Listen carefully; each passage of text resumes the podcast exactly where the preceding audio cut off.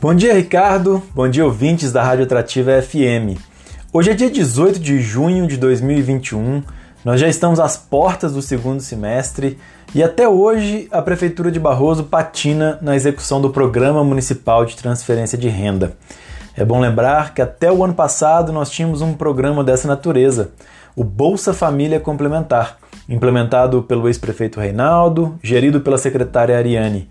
Esse foi um programa que destinava 100 reais para 200 famílias do município e que era pago religiosamente a todas elas.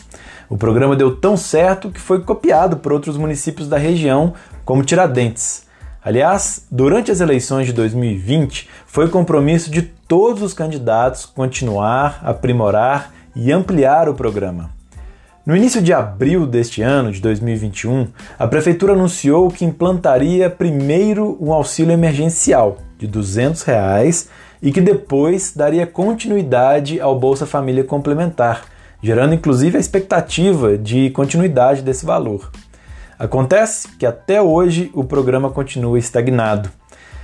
No pior momento da pandemia, quando as famílias mais precisam, nós estamos sem a transferência de renda local. Não adianta, eu costumo dizer isso, nós temos o programa certo, ideal, mas na hora errada. A preocupação é especialmente com as famílias que têm gestantes, lactantes, bebês e crianças. O desenvolvimento cognitivo das crianças na primeira infância até os 3 anos de idade, ele é comprometido quando elas não têm acesso aos nutrientes básicos. E é verdade, não só em Barroso, mas no Brasil como um todo, as famílias, muitas delas, estão passando fome. O nosso país voltou ao mapa da fome da ONU e essa realidade também se expressa em Barroso e em toda a nossa região. O executivo comentou sobre esse programa na Câmara, sobre o seu atraso na semana passada. E para nós termos um debate sincero, transparente, eu gostaria de comentar sobre essa posição oficial do executivo, sobre cada um dos pontos. Em primeiro lugar, me pareceu, e é legítimo, que o executivo tem uma preocupação muito grande com fazer que esses recursos circulem dentro do município de Barroso. Mas a realidade, meus amigos e minhas amigas, é que não há qualquer evidência de que um recurso tão parco como 200 reais ou 100 reais vá sair da cidade. As famílias hoje elas precisam gastar é com o mercadinho, o sacolão, o restaurante, o supermercado, o gás. É no bairro delas que elas gastam. E é depois de investir o seu dinheiro em alimentação que ele circula pela cidade. Vejam vocês, a Transur cobra hoje uma passagem de ida e volta a Barbacena, talvez o nosso maior centro comercial, o valor de R$ 23,80. Você gastaria 10% da sua renda para poder ir até a cidade vizinha fazer uma compra?